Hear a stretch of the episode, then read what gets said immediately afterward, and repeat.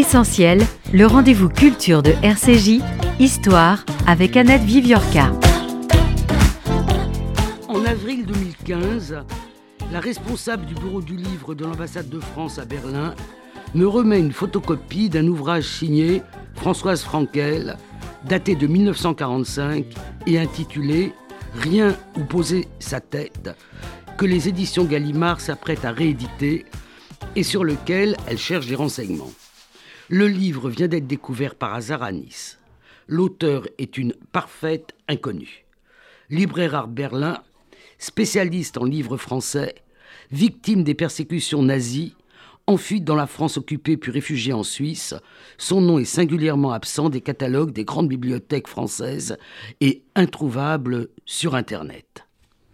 Le jeu ici est celui de Corinne de France. Bonjour. Bonjour. Euh, Corinne, nous nous connaissons très bien.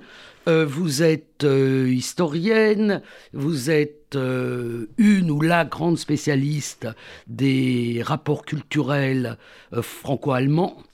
Et nous avons été, avant que je prenne ma, retraite, dans le même laboratoire, comme on dit, du, du, CNRS, à l'université Paris 1 euh, et euh, il s'appelait à l'époque l'Iris, il s'appelle le Ciris.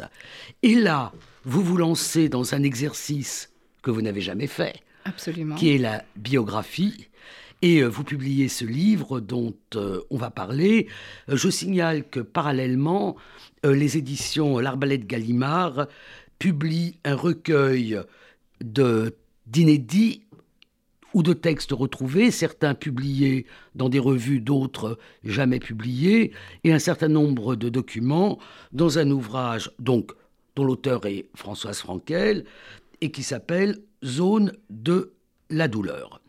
Alors en fait, c'est en 2015 que commence quelque chose qui s'apparente à une aventure.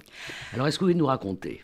Merci Annette. Oui, en effet, euh, en 2015, je, reçois cet appel, ce premier contact, et euh, dans ses mémoires de son autobiographie partielle de 1945, Françoise Frankel euh, raconte qu'elle a tenu une librairie à Berlin qui s'appelait la Maison du Livre. Alors, comme la recherche par Frankel n'avait rien donné, Gallimard fait une recherche par Maison du Livre à Berlin et tombe à ce moment-là sur un, un petit article de 2003 si je ne m'abuse. Un article de 2003. Je faisais partie, en ce début du millénaire, d'une équipe de recherche qui travaillait sur la présence française à Berlin du temps de la République de Weimar.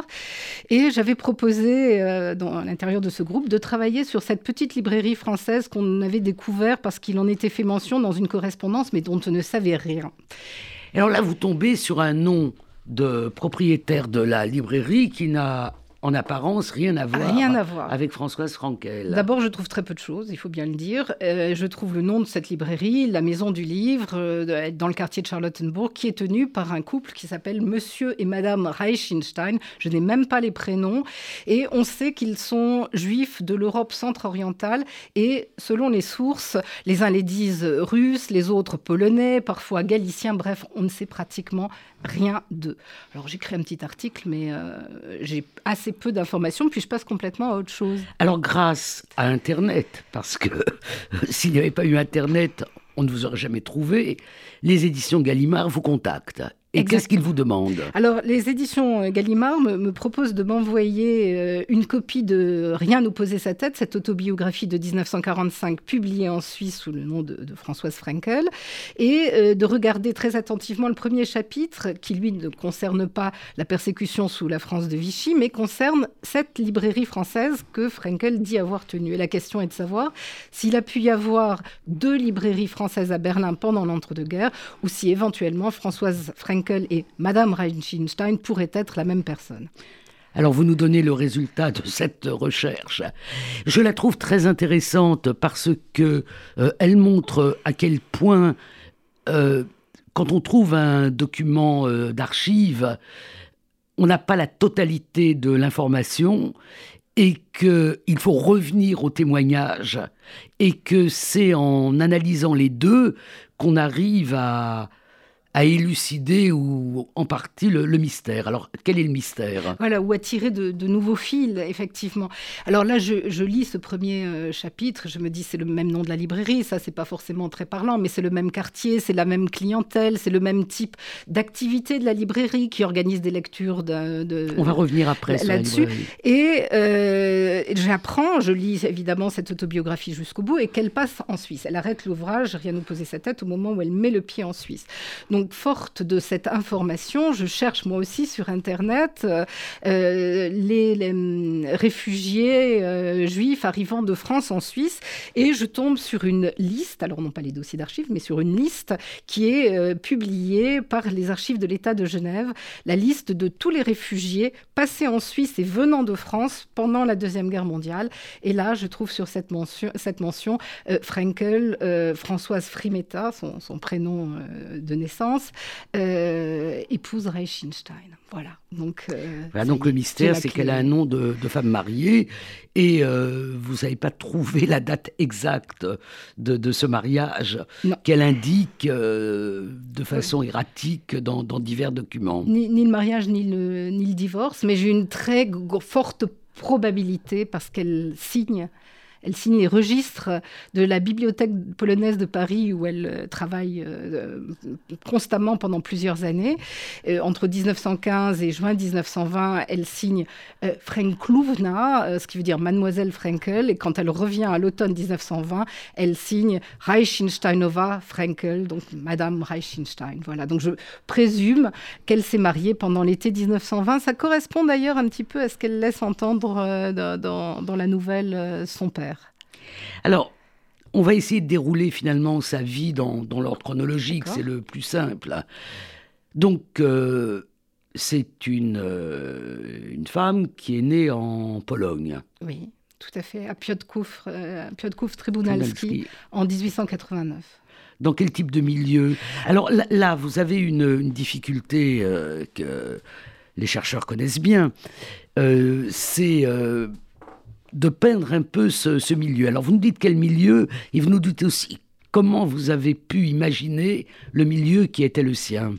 Alors elle, elle naît dans un milieu euh, aisé, et cultivée. Donc euh, la bourgeoisie euh, juive de, de Piotrków, Tribunalski, ses aînés, ses ancêtres étaient euh, imprimeurs, c'est un lieu de l'édition hébraïque, étaient imprimeurs, banquiers, donc un milieu d'affaires aisé. Avec l'imprimerie qui est quand même déjà du livre. Voilà, voilà, un, milieu qui est, qui est fasciné par le, par le livre, par l'écrit.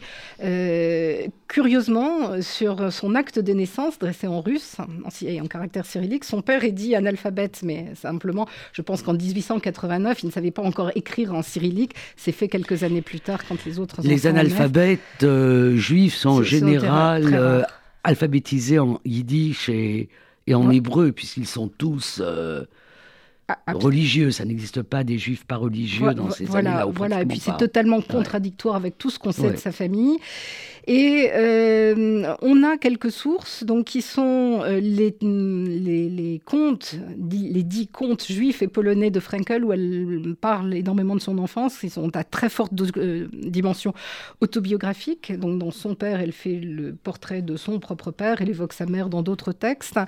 Alors, ce sont des textes qui, curieusement, ont été publiés déjà en français. Oui.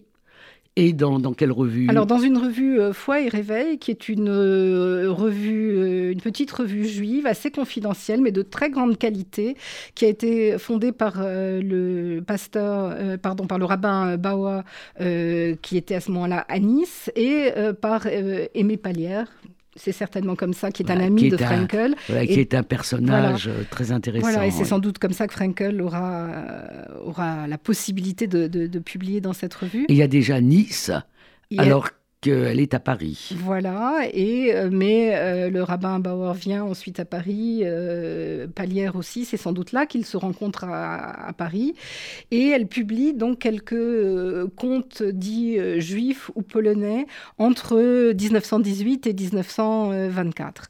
Et donc ces, ces contes sont à forte dimension biographique, elle évoque sa famille, on retrouvera dans les inédits, dans le carton familial sur lequel on reviendra sans doute, quelques quelques textes sur son grand-père.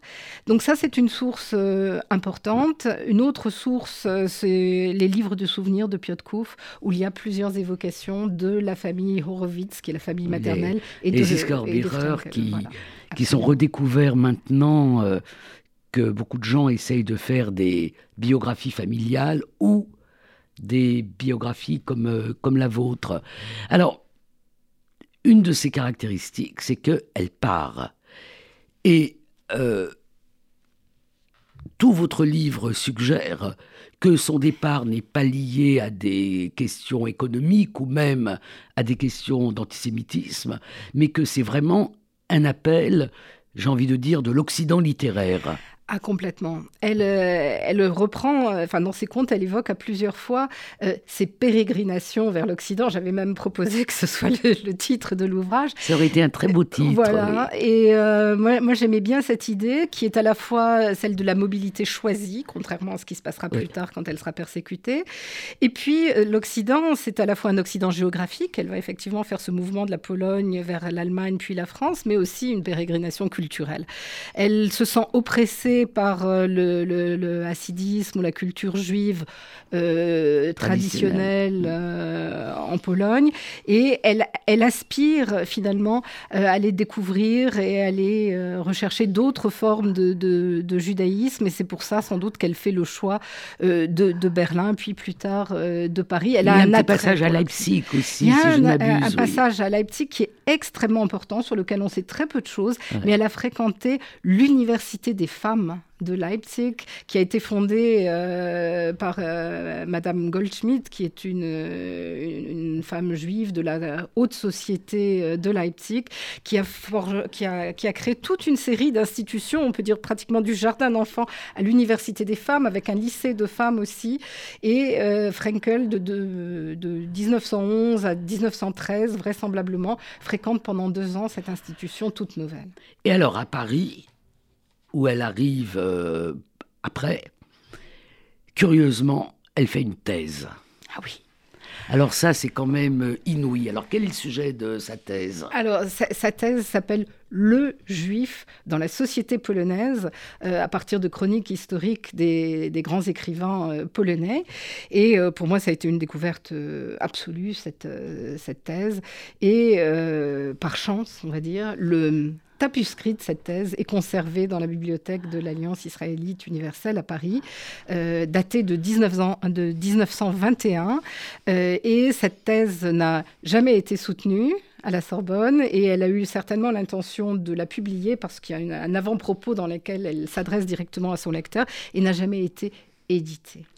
Alors on a un peu le sentiment qu'il y a une sorte de, mouvement euh, qui l'amène à ses propres travaux d'écriture, donc ses contes, sa thèse, vers le livre, et euh, vous suggérez qu'elle euh, découvre ce que c'est qu'une librairie en fréquentant euh, la librairie de les librairies jointes de, ce couple qui était aussi un couple, Sylvia Beach et Adrienne Monnier, sur lesquels vous le mettez en, en bibliographie, euh, Laure Murat a écrit un livre, Passage de l'Odéon, absolument superbe. Euh, donc, qu'est-ce que c'est que cette librairie? C'est pas un endroit où on va simplement acheter un livre? Non, ce sont, euh, comme c'était le cas à l'époque, des librairies, galeries, euh, mais Sylvia Beach est aussi euh, une éditrice. Hein, donc, ce, sont, oui, qu'est-ce qu'elle a édité Joyce, évidemment. donc, ce, sont, ce sont des, lieux de culture assez intenses. Et puis, ces deux femmes règnent sur ce qu'on a appelé enfin, donc, l'Odéonie. Et ce sont des, librairies. On peut venir aussi, enfin, non seulement acheter, mais aussi emprunter des livres. Elles font, elles font un petit peu. Elles font un peu galerie. Elles, font elles, sont galeries. Et elles sont fréquentées par tout ce que le milieu littéraire, euh, compte. à Paris, absolument, et même les étrangers de passage à Paris qui évidemment fréquentent ces, librairies. Alors, on n'a pas la preuve hein, absolue que, que Frankel euh, ait fréquenté ces deux librairies, c'est extrêmement vraisemblable. Euh, c'est extrêmement vraisemblable qu'elle s'en inspire, mais c'est aussi un moment dans l'histoire où on voit beaucoup de femmes fonder des librairies à Paris, À Berlin, c'est pareil. Et c'est certainement un, moyen pour les femmes qui sont quand même encore très contraintes, qui n'ont pas toutes les, possibilités euh, de, mener carrière, de, marquer leur féminisme et de, devenir professionnelles. Alors elle décide d'ouvrir une librairie. Et elle se demande où l'ouvrir. une librairie de livres français. Parce qu'il y a aussi euh, euh, chez elle un amour de la France, de la littérature française euh, extraordinaire. Ah, je pense que la, France, c'est sa patrie culturelle, c'est sa patrie de cœur, comme elle dit. Et euh, elle se sent chez elle parce qu'elle est chez elle dans la culture française et dans la littérature française. Alors, curieusement, enfin, ces récits varient. Hein, sur, euh, elle, bon, elle dit vouloir ouvrir une librairie française à Berlin ou à Varsovie. Plus tard, elle dira qu'elle a aussi envisagé d'ouvrir des librairies polonaises à Paris, mais il y en a déjà. Euh, donc, euh, en tout cas, le livre, ça, euh, ça c'est une volonté très très forte chez elle, qui doit mûrir pendant la Première Guerre mondiale d'ailleurs, et elle n'a qu'une aspiration, c'est ouvrir cette librairie. Donc, elle dit dans, cette autobiographie, Rien nous posait sa tête, qu'elle a hésité un petit peu entre la Pologne, qu'elle serait allée déjà sonder le terrain à Varsovie, mais il y avait déjà une librairie. il y avait déjà une librairie où il y avait pas mal de livres. Et finalement, c'est Berlin. Et finalement, c'est Berlin. C'est Berlin où elle a vécu, euh, elle est venue en 1908, on a parlé de Leipzig, mais elle a suivi des cours au conservatoire de musique, dans un des conservatoires de musique de Berlin euh, en 1908, donc c'est une ville qu'elle connaît bien, où elle est venue aussi toute petite l'été en vacances avec ses parents parce qu'il y avait de la famille à Berlin. Euh, donc c'est une ville qu'elle connaît bien, une ville qu'elle aime, et qu'elle aime encore après la Première Guerre mondiale, et dans laquelle elle aspire retourner. Alors, elle ouvre euh, cette librairie dans le quartier de Charlottenburg, si je ne m'abuse, oui. Et alors, qu'est-ce qui se passe dans cette librairie? Alors déjà, il y a une chose assez extraordinaire. Euh, la librairie à Charlottenburg, on est certain de cette adresse à partir de 1927. Frenkel, dans ses mémoires, dit qu'elle a ouvert une librairie à Berlin en 1921. On sait que jusqu'en novembre, jusqu'à la fin novembre, elle est constamment à Paris, donc ça, c'est pas possible. Au plus tôt, elle ouvre début 1922. Euh, et de 1922 à 1927, on ignore absolument tout de cette librairie. Pour moi, ça reste encore un trou noir. Je ne sais rien. On n'a pas le moindre document d'archives, la moindre correspondance familiale qui nous permet euh, d'avoir euh, des informations sur cette librairie à partir de 1927, c'est attesté par les livres, euh, les registres euh, des, commerces, enfin les annuaires des rues des commerçants de Berlin, etc. Là, on sait qu'elle est à Charlottenburg, qui est un quartier euh, très bourgeois et très intellectuel aussi de Berlin, et qu'on appelle à ce moment-là Charlottengrad parce qu'il y a beaucoup d'immigrés, de, de réfugiés russes qui sont installés dans ce quartier. Oui, parce que Berlin a été vraiment un grand lieu du refuge après la révolution euh, bolchevique et euh, de Russes, et parmi eux beaucoup de, de juifs. Absolument. Alors, il y, avait déjà des juifs qui étaient arrivés à Berlin après les vagues euh, antisémites dans l'Empire tsariste, qui étaient arrivés avant, mais évidemment, après les révolutions russes, euh, l'immigration euh, augmente de manière exponentielle. Et dans cette même rue où elle est, dans la Passauer Strasse, il y a plusieurs maisons d'édition, il y a plusieurs, il y a au moins une librairie russe, et puis c'est la rue où habite Nabokov, entre autres. Et alors, qui fréquente cette librairie? Alors, euh, d'abord, c'est certainement ce milieu euh, des, émigrés et des immigrés euh, russes, des émigrés juifs de toute l'Europe centre-orientale. ce sont ensuite la petite communauté française de Berlin. Et puis, plus tard, mais certainement à, partir de la fin des années 20, les Allemands entrent dans la librairie ce sont vraiment les, les, milieux qui arrivent successivement, on va dire. Alors, ils y rentrent euh, pour acheter des livres, bien sûr mais pas seulement. dans sa librairie, on trouve toutes sortes de revues, aussi euh, euh, des revues de, mode et de presse féminine, de la presse pour enfants. Euh, donc elle a, cette sensibilité, véritablement cette, fibre, hein, et ça, la relie à ses expériences à l'Université des femmes à, Leipzig. Mais on peut acheter des disques, on peut écouter des disques dans sa librairie. Et puis, elle reçoit des écrivains Elle aussi. reçoit des écrivains, des écrivains français. Alors qui reçoit-elle? Oh, elle reçoit tout le gratin des écrivains écrivains français. On trouve André Gide, on trouve Colette, on trouve Roger Martin Dugard, avec qui elle va garder une longue amitié. on, donc des, écrivains extrêmement connus qui sont de passage à Berlin. Elle a certainement pas les moyens de les faire venir elle-même. Ils sont invités par le grand romaniste de Berlin, professeur à l'université Edward Wexler, qui dans son séminaire les fait, les fait venir et puis elle profite de leur passage pour les inviter à des séances de signature ou alors à d'autres conférences euh, dans sa librairie ou bien quand ils sont très célèbres dans des salles annexes plus grandes. Euh, elle, euh, donc elle, organise ses conférences et puis elle a aussi une activité annexe qui est le placement, alors ce qu'on appelle le personnel de maison supérieure, donc ce sont des gouvernantes ou des professeurs de langue française qu'elle propose à des familles bourgeoises berlinoises. Oui, parce que ce qui court quand même comme un fil tout au cours de, de la vie de Françoise Frankel, c'est une certaine précarité. D'autant que, on va dire quand même deux mots de ce mari dont elle finira par divorcer, euh, qui est plutôt à, charge qu'en aide. Oui, enfin, tout ce qu'on sait de son mari, on le sait par, euh, par la voix de, Françoise Frankel. Donc il faut peut-être être extrêmement prudent parce qu'on ne peut pas croiser les sources dans, dans Absolument. Alors euh, Simon Reichenstein, le, cousin germain de Frankel et Marie, euh, est né à Mogilev, hein, donc dans l'Empire tsariste, lui aussi aujourd'hui en Biélorussie en, 1889, comme elle. Il est immigré avant elle, avant la guerre. avant elle, avant la Grande Guerre. Voilà. Euh, où il euh, fait des études un peu euh, difficiles. Il fréquente plusieurs écoles d'ingénieurs ou cherche à rentrer dans différentes écoles d'ingénieurs. On dirait qu'il est un peu instable. Il est un peu instable. Dans, dans, ses choix. Voilà, on le trouve, on trouve sa trace dans des registres matricules d'étudiants de, de, grandes écoles diverses. il ne finit pas beaucoup des des écoles où il entreprend euh, son, son cursus. Et d'après la correspondance de Frankel, on apprend, mais bien ultérieurement, qu'il était euh, extrêmement dépressif. D'après Frankel, c'était... Le, sentiment qu'on aurait aujourd'hui, en se gardant de tout diagnostic, on dirait aujourd'hui qu'il semble un peu bipolaire.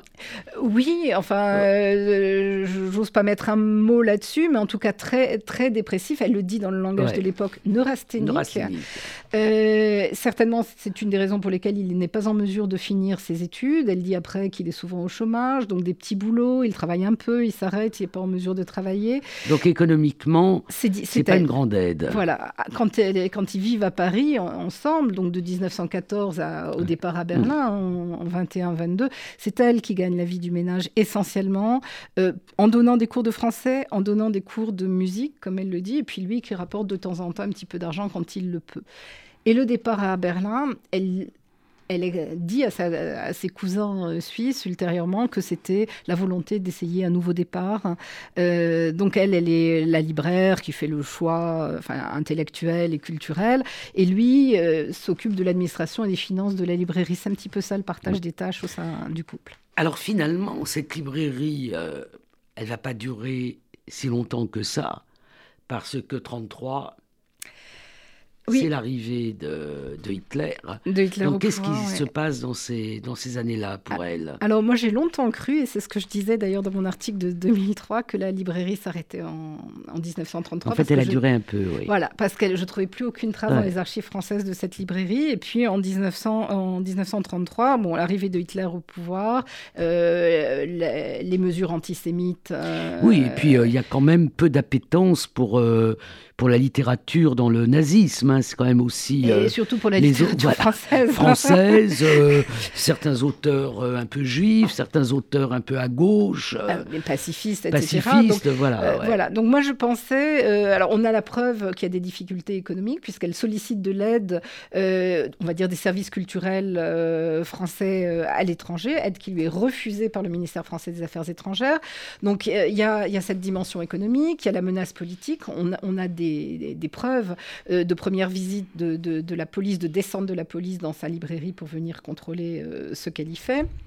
Et euh, c'est la séparation avec euh, Simon Reichenstein qui repart à, Paris certainement à la fin de l'année 1933. Moi, donc j'ai longtemps pensé qu'elle mettait la clé sous la porte. Et puis euh, jusqu'à la découverte de son autobiographie où j'apprends, et puis d'autres sources d'archives viennent le confirmer, qu'elle reste en fait jusqu'en août 1939 et que c'est sous la pression des diplomates français qui viennent lui dire mais madame, vous ne pouvez pas rester là, les frontières de la Pologne sont déjà fermées, votre seule chance de salut c'est de rentrer avec nous par le dernier train qui part pour Paris. Donc, elle arrive à Paris relativement tard, quoi, 39. Elle arrive à Paris à la fin août, le 26 août 1939. Euh, quelques jours après la, la signature du fameux pacte euh, germano-soviétique. Tout à fait, vraiment. alors là, commence, euh, commence une sorte d'errance, de pérégrination qu'elle raconte elle-même dans Rien dans, sa tête. Dans rien vous sa tête. Alors, est-ce que vous pouvez un peu nous, nous raconter? Donc, elle est en 39 à Alors, elle arrive à Paris, elle est hébergée par de la famille qu'elle a à Paris. Euh, elle a d'ailleurs des euh, projets de remonter tout de suite une librairie, peut-être polonaise, cette fois-ci à Paris. Euh, bon, elle est surveillée par la police qui fait une petite enquête sur cette étrangère qui arrive au moment de la déclaration de guerre en France, mais qui ne voit rien à lui reprocher. Donc, ça se passe plutôt bien pour elle. Elle a des papiers, carte d'identité d'étrangère. Et elle reste à Paris jusqu'à l'exode de, mai 40. Et là, donc, elle, a retrouvé son amie Aimée Palière, euh, qui lui avait permis de publier dans Foi et Réveil euh, à la jonction là, des, années 10 et 20. Et avec lui, elle part à Avignon. Elle reste euh, quelques mois à Avignon, pas très longtemps. Et en octobre 1940, elle décide de partir pour Nice. Et c'est à Nice qu'elle va passer deux ans, jusqu'en décembre 1942, dans des hôtels. Hein, alors on peut dire quand même que Nice euh, aura été sa ville, parce que en dehors de l'interruption dont on a parlé tout à l'heure due à la guerre, c'est à Nice qu'elle se réinstallera et c'est à Nice qu'elle finira ses jours. Oui. elle passera 30 ans à Nice entre 1945 et sa mort en, janvier 75. Donc c'est la ville où, où, elle aura choisi de vivre après euh, la, Deuxième Guerre mondiale. Alors qu'est-ce qui se passe à Nice 42 Alors à Nice en 42, ben, elle vit d'abord dans des pensions, dans des hôtels. On pense à Joseph Roth qui parle des euh, hôtels, burger, des, citoyens d'hôtels. Elle en fait partie. Hein, elle, et euh, là, elle. n'est pas toute seule. Hein, non, non, comme, à la il y a près de 25 000 juifs qui se sont réfugiés à Nice. Certains euh, très riches, mais euh, la plupart d'entre eux euh, de, de, son style à elle, c'est-à-dire des, des juifs pratiquement sans, sans ressources. Quoi. Alors, elle n'est pas, elle, totalement sans ressources. Elle a quand même, elle avait quand même gagné sa vie à peu près. Donc elle vit pendant, dit-elle, dit-elle, euh, pendant euh, presque deux ans ou un an et demi au moins de, de, ses fonds propres. Euh, assez, assez chichement, hein, mais enfin, elle est, elle est encore. C'est le dernier moment finalement où, elle, est autonome. Alors il faut dire tout de suite que elle a qu'elle n'est pas la seule à avoir quitté euh, la Pologne ou l'Empire tsariste, et euh, qu'elle a une famille dans la, dans la diaspora, et notamment des cousins très, très aisés, euh, qui, vivent en Suisse. Voilà, alors elle a, elle a un cousin germain, euh, donc qui est aussi un cousin germain de, Simon Reichenstein, son, son mari, euh, qui est Lazare, dit Léon Vexla, qui, qui est arrivé avec sa, sa, mère et ses frères en Suisse au, moment du déclenchement de la Première Guerre mondiale. donc lui était né, si je ne me trompe pas, en 1906, donc il était encore assez jeune, mais il avait des frères aînés, et, il venait de Galicie, et sans doute pour échapper à la mobilisation, la, la mère part avec euh, ses fils euh, en Suisse et lui donc va faire ses études en Suisse, hein, des études d'ingénieur euh, à Lausanne, et, pardon à Zurich, et qu'il réussit brillamment. Et il devient de fil en aiguille le premier. Il fonde la première boîte de production cinématographique Presence Film à Zurich. Et il fait fortune. Et il fait fortune. Alors dans le cinéma, mais aussi parce qu'il exerce d'autres activités. Le cinéma marche pas bien tout de suite, mais enfin, euh, c'est un homme établi, ayant pignon sur rue, qui épouse euh, euh, une Suissesse et qui, est très bien intégré dans, la haute bourgeoisie zurichoise. Alors, à Nice, vous avez consulté le fichier des étrangers. Que j'avais consulté moi-même, donc que je, que je connais bien, qui est un fichier euh, ahurissant parce que c'est un vrai fichier. On n'a plus l'habitude, c'est des fiches. C'est des fiches. Voilà. Et c'est un fichier euh, qui date, euh, enfin, je ne sais pas quand est-ce qu'il commence, mais qui continue pratiquement jusqu'à aujourd'hui. Alors, qu'est-ce que vous avez trouvé dans ce ah ben, fichier? L'émotion, parce qu'il y a une. Je trouve une première photo de Frankel. La première photo de Frankel que je trouve. Enfin, on en connaissait une depuis l'édition de 2015 donnée par la famille, mais qui est une photo de Frankel euh, du milieu des années 50. Et là, je trouve moi-même une première photo, euh, qui, qui date pas d'ailleurs de la guerre, mais qui date de 1947, au moment où elle fait sa première demande de naturalisation. Voilà, donc je, trouve cette, photo, puis je trouve le dossier avec toutes ces demandes de prolongation, de permis de séjour, euh, et je peux retracer donc euh, d'abord tous les trois mois, puis tous les six mois, et puis un jour elle ne vient plus euh, signer les déclarations et elle rentre dans le collimateur de, de, la préfecture qui demande une première enquête sur cette étrangère. Et vous avez trouvé donc les résultats de cette première enquête Alors, je, trouve les résultats. Le préfet demande d'ailleurs au commissaire de police s'il ne juge pas nécessaire de prendre des mesures fermes à l'encontre de cette étrangère. Et euh, le commissaire de police répond un sérieux avertissement s'impose, mais je pense que pour le moment, on peut en rester là. Et euh, donc, on est au début de l'été 1942. Donc là, elle comprend euh, que la situation est très dangereuse. Euh, D'autant plus qu'en août 1942 euh, euh, ont lieu les premières arrestations de, juifs étrangers à, dans la zone libre. À Nice, à l'époque, appartient à, la zone libre. C'est l'espèce de marchandage entre les, nazis et, et, Vichy et Laval qui accepte de livrer 10 000 juifs étrangers de la zone libre. Et là, donc, elle se dit qu'il faut qu'elle parte. Là, euh, bah, d'abord, elle, elle, a, oui, elle a conscience de plus en plus que euh, qu'elle est en danger, mais le, moment déterminant, c'est quand même la grande rafle du 26 euh, août, 1942, qui est le cœur de son ouvrage Rien mmh. poser sa tête, le moment sans doute le plus bouleversant de tout cet ouvrage. elle raconte, évidemment, n'a pas d'autre source, hein, qu'elle était sortie de très bonne heure pour aller au ravitaillement. Euh, et, euh, et quand elle revient vers son hôtel, un de ses voisins de chambre lui fait des signes étonnants euh, et de, sa chambre, de sa fenêtre, et elle comprend qu'il se passe quelque chose. Elle arrive prudemment jusqu'au pied de l'hôtel. Elle voit les autobus qui sont rangés et là, et elle voit descendre entre des policiers et des gendarmes une, une, grande partie de ses compagnons d'infortune qui vivent dans cet hôtel et qui sont, qui sont arrêtés et elle assiste à la rafle au premier rang. Euh, et c'est pour elle évidemment un traumatisme dont elle ne va jamais se remettre et dont elle va euh, parler euh, rarement dans ses, dans ses nouvelles, mais c'est dont elle parle donc dans Rien nous poser sa tête, son autobiographie et qui reste le traumatisme de sa vie. Donc à partir de là, elle n'a plus qu'une idée en tête, c'est partir.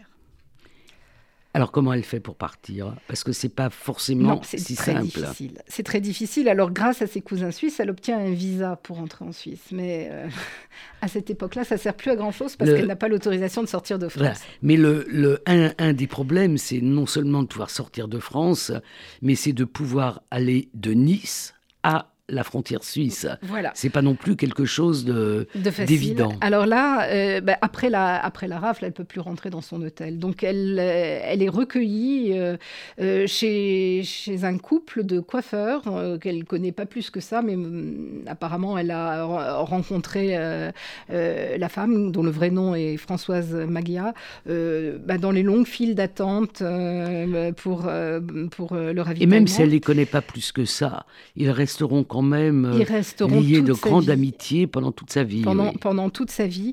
Et euh, donc, ces, coiffeurs vont euh, la planquer d'abord dans leur salon de coiffure et vont rechercher pour elle après des abris plus, plus sûrs, mais qui sont toujours très précaires. Donc régulièrement, elle revient au salon en attendant d'être replanquée euh, ailleurs.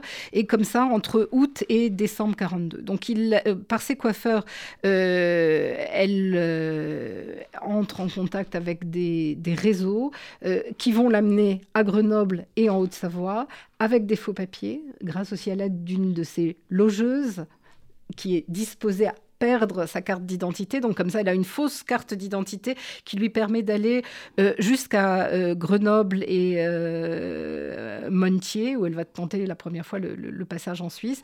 Et à Grenoble, donc elle est accompagnée dans le train, elle part en train de, Nice à Grenoble, accompagnée donc par quelqu'un qu'elle appelle Monsieur Le Pelletier, dont on ne sait rien.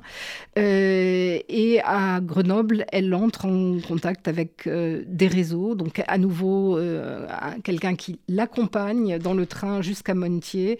Et là, dans un café, la rencontre avec un passeur qui l'amène, elle et d'autres personnes, jusqu'au bord de la frontière. La première tentative échoue. Échoue. Voilà. C'est le 26 décembre 1942. Je me suis demandé si elle avait euh, choisi cette date pour tenter le passage en se disant. Euh, c'est très, c'est euh, possible, c'est possible. en se disant que le 25 décembre.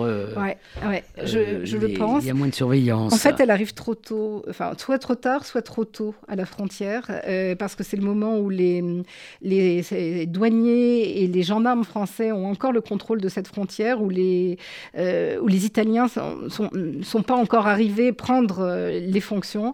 Et il y a beaucoup d'arrestations euh, à, ce moment-là. Si elle était arrivée un petit peu plus tard, ce qui est intéressant parce que ça, moi j'ai reçu ici à, deux reprises Ruth Favez Dillerman qui a fait cette euh, cette thèse de, 2000 pages sur sur la, la, filière suisse, sur le passage en Suisse.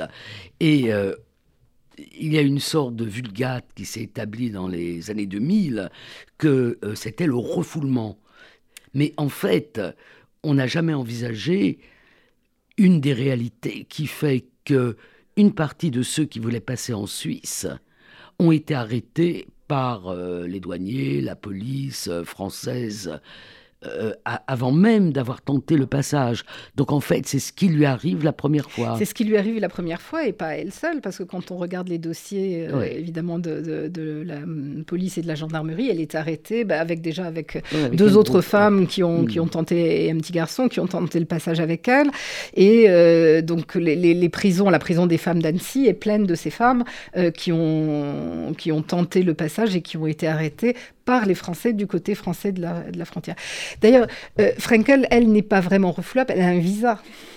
Elle a le visa suisse. Donc elle sait que si elle arrive de l'autre côté, elle est en règle pour la partie suisse. Mais elle n'a pas le droit de quitter la France et elle est une clandestine jusqu'à la frontière française. Alors là, on va essayer d'aller un petit peu plus vite. La seconde tentative. Alors, la, seconde tentative est la bonne. En juin, elle a été planquée entre-temps euh, dans un couvent. Euh, et euh, donc, elle est, elle est sortie de, de, ce couvent. Elle est amenée à la frontière en voiture, cette fois-ci. Et avec le soutien de, douaniers français à Étrembière, elle réussit à passer la frontière. Il y a un certain soldat italien qui tire en l'air et euh, elle passe les barbelés, elle s'accroche aux barbelés, elle tombe, mais elle tombe du côté suisse. Alors là, vous êtes allé euh, à Berne, hein, dans les archives euh, fédérales suisses, et vous avez trouvé son dossier voilà, alors j'ai eu beaucoup de chance parce que c'était, c'était euh, le moment du corona, mais les archives fédérales suisses sont absolument extraordinaires. Ils ont digitalisé les dossiers et j'ai reçu euh, les dossiers. Ah, vous n'avez pas besoin de. digitalisés, oui, oui. cette période de confinement, ça a été extraordinairement précieux. Je leur suis d'une très, très grande reconnaissance pour tout ça. Donc j'ai Parce qu'ils ont. Euh, disons que ce sont des dossiers absolument passionnants, puisqu'il y a une sorte d'autobiographie qui est, l'interrogatoire de, de, police mais c'est à peine, voilà, mais c'est à peine des interrogatoires. C'est-à-dire que euh, personne ne connaît jamais le nom de son passeur. voilà. Donc euh, on sent bien que ce ne sont pas des, des vrais interrogatoires. Et finalement, les gens racontent ce qu'ils ont envie de raconter. Oui. Oui, oui, donc elle, elle, ne, donne pas de précision évidemment sur, euh, sur euh, le, réseau qu'il a passé. Euh, il y a plusieurs interrogatoires parce qu'elle va passer dans trois camps de réfugiés différents pendant six semaines en Suisse. Et on l'interroge non seulement sur les motivations, mais ça, ils savent que ce sont des, juifs qui ont fui les persécutions de Vichy et allemandes. Et on l'interroge aussi beaucoup sur ses revenus en Suisse. Oui, parce que le, le, le problème de la Suisse avec ses réfugiés euh, qui sont effectivement mis dans un premier temps dans des camps qui sont euh, disons des camps de triage, hein, ce sont voilà, et qui sont pas des, des, choses euh, épouvantables. Hein. Faut pas le terme de camp, il est, il veut dire tellement de choses. Mais euh, la question, c'est de savoir est-ce qu'on va les laisser sortir de, de ces camps? Et pour sortir, il faut avoir des, des ressources. Voilà. Sinon, on va dans d'autres camps qui sont dits de travail, même si ce ne sont pas des camps de travail forcé. Hein, J'insiste là-dessus. Il y a une image noire de ces camps euh, qui est euh, injustifié. Ah oui, il y a deux cousins de Frankel qui d'ailleurs sont passés par ces candidats de travail et euh, euh, la famille se raconte tout ça en Suisse. Hein, mon, père et mon oncle sont passés par ces camps, donc je, voilà. je, me suis beaucoup intéressé à cette histoire. Voilà, alors euh, Frankel y échappe. D'abord, elle est en règle du côté suisse parce qu'elle a un visa. le, le, problème, c'est que les, cousins avaient négocié qu'elle parte à Brunnen, sur les rives du, lac des Quatre Cantons, et c'est dans le réduit national, c'est-à-dire le, le cœur de la Suisse, dans les montagnes, qui devait être le lieu de la, défense, euh, de la dernière défense suisse en cas euh, d'agression de, l'Allemagne nazie.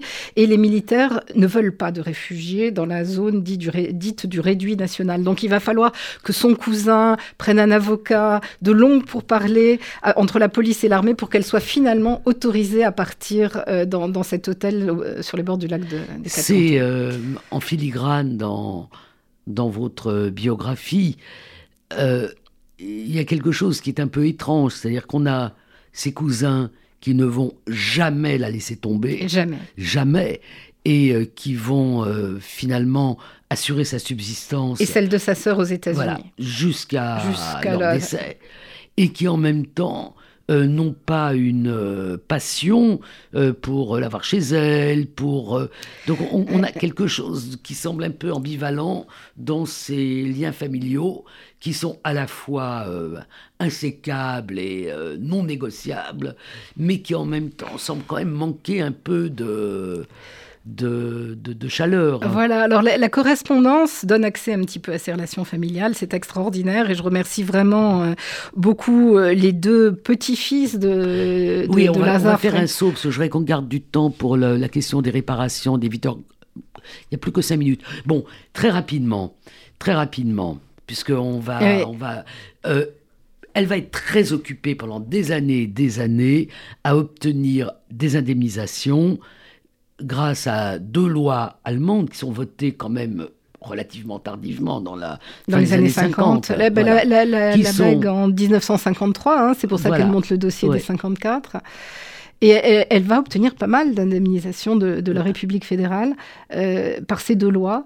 Euh, donc la première, c'est une loi de réparation, comme elle a été, euh, ou d'indemnisation, comme elle a été sur le territoire du Reich jusqu'en 1939, elle peut bénéficier d'une indemnisation pour le, les préjudices, les, les préjudices dans la, la, suite de sa carrière, pour la librairie et l'appartement perdu. pour il y a une malle, il y a une histoire de malle. Alors la, malle, c'est au titre des spoliations, c'est l'autre loi. C'est la loi Brugge. C'est la loi Brugge, absolument. et elle va, elle va recevoir, les, percevoir, je crois, la première réparation en 55 ou 56 et la dernière dix ans après, en 67. Alors quand on lit la, biographie et qu'on jette un coup d'œil sur euh, certains des, textes de Zone de la douleur, euh, on a quand même le sentiment que même si elle a trouvé euh, là où poser sa tête avec parfois des difficultés, parce que parfois on veut lui retirer le, la possibilité de garder l'appartement qu'elle loue. Malgré tout, c'est quand même une vie très triste. Ah oui, elle très est, seule. Elle est, elle est emprisonnée dans cette zone de, de la douleur. Elle est, euh, elle est là prisonnière du passé, elle vit avec ses morts finalement. Et les livres euh, et, les livres qui sont certainement pour elle une manière, une manière de commémorer euh, tous les siens qui ont disparu euh, dans, dans, la Shoah, puisqu'aucun de ceux qui n'étaient restés à Piotrków Tribunalski n'a survécu. Et elle est enfermée dans ce passé, c'est ça qui rend sans doute les relations avec la famille suisse difficiles parce qu'elle elle, n'accepte pas que les autres évoquent aussi le passé ou puissent l'évoquer d'une manière différente de la sienne, qui est vraiment d'être dans le deuil, dans le dans le recueillement. Donc quand les autres évoquent des bons moments du passé, elle estime que c'est presque indécent de parler, de parler du bonheur. Et il y a ces tensions qu'on sent se manifester dans le milieu familial, ce qui répond un peu à ce que vous soulignez tout à l'heure. oui, on veut la voir, elle est invitée à Nice, son cousin loue pour elle un petit appartement près de chez eux, mais elle n'est pas dans la maison parce que les relations sont vraiment difficiles euh, au bah, quotidien. Sa seconde vie à Nice, hein, après le, retour de Suisse, c'est une vie où elle travaille pas. Où elle envisage d'ouvrir une librairie, mais euh, elle est très âgée déjà à ce moment-là, fragile. Euh, elle, est, elle ne retrouve pas de, de compagnon et elle s'appuie beaucoup sur les amitiés qu'elle avait nouées soit avant la guerre, soit euh, pendant la guerre avec euh, euh, son ami coiffeur, et cela ne lui feront effectivement jamais, jamais défaut. Jamais, jamais défaut, surtout avec lui, Auguste Magia. Apparemment, les relations sont beaucoup plus difficiles avec Françoise Magia, qui est pourtant la femme qui l'a, sauvée. Donc même, même avec ses amis à Nice, elle a parfois des relations difficile, mais Auguste Magia restera vraiment, euh, on va dire, fidèle à Frankel jusqu'à la fin de sa vie. C'est euh, cette biographie d'une inconnue. Moi, j'aurais mis d'une presque inconnue, parce que le grand succès de son livre, qu'avait euh, préfacé Patrick Modiano et qui a été traduit dans, dans le monde entier, a fait d'elle quand même une personne un peu, euh, un peu connu. Donc vous avez fait un travail euh, formidable et euh, surtout la démonstration que les gens laissent des traces et que vous avez retrouvé beaucoup de traces dans, dans, les archives et notamment peut-être que le, un des fonds les plus riches a été ces fonds d'indemnisation qui sont bien conservés. Je crois que c'est aux archives à l'époque, c'était au Sénat de Berlin. Maintenant, c'est aux archives. Euh... Au Landesarchiv, il y a les fonds qui correspondent à la loi Brugge, et c'est dans une euh, administration allemande, l'administration donc des, des, finances, des indemnisations, qui est encore. Euh, euh, alors, le Wiedergutmachung, c'est le, le, au Landesarchiv, mais et donc c'est la, la, Brugge, mais ce qui correspond, je dirais, à la, à la BEG, à l'autre grande loi, c'est dans une administration, c'est une administration encore vivante. Donc moi, j'ai cherché pendant des mois et des années au Landesarchiv, on m'a dit on n'a rien que le dossier de la malle spoliée. Et euh, j'ai écrit à cette administration euh, à Berlin qui m'a dit mais oui, euh, donc c'est une institution encore vivante, il y a des dossiers en cours, donc il faut demander une autorisation à cette administration. Oui, parce que la différence entre les indemnisations des spoliations des biens, c'est que l'indemnisation des biens, c'est une fois, une somme. Enfin, ça peut être plusieurs sommes s'il y a plusieurs biens. Alors que l'autre loi qui est une loi de réparation. Enfin, euh, mm. c'est des pensions. Donc, tant que les gens sont en vie. Euh, il, y a les, il, y a les, deux. Donc, pour euh, Frankel n'a jamais reçu de pension, ce qu'elle aurait aimé avoir. Elle a reçu, des, elle a reçu des virements ou des sommes uniques pour toute une série de, de, de, dédommagements différents à différents Vous montrez aussi, et, et c'est intéressant, à quel point ça a été difficile pour les gens de faire ces demandes, comment l'administration allemande était tatillonne. Et euh, les choses ont, disons, se sont, euh, avec le, retour de l'Allemagne, le travail de mémoire de l'Allemagne, les choses se sont un peu simplifiées. On va devoir arrêter, on aurait pu continuer longtemps. Donc, Corinne de France, merci. Je rappelle le titre de votre ouvrage, Françoise Frankel, Portrait d'une inconnue. Et on peut toujours lire Rien ou poser sa tête, qui existe maintenant en folio, je crois, en poche, préfacé par euh, Patrick Modiano. Et euh, pour en savoir encore plus pour euh, Françoise Frankel et son amour de la littérature et du livre, ses textes, Zone de la douleur, inédits et textes retrouvés, aussi à l'arbalète Calimard. Merci. Merci beaucoup, Annette.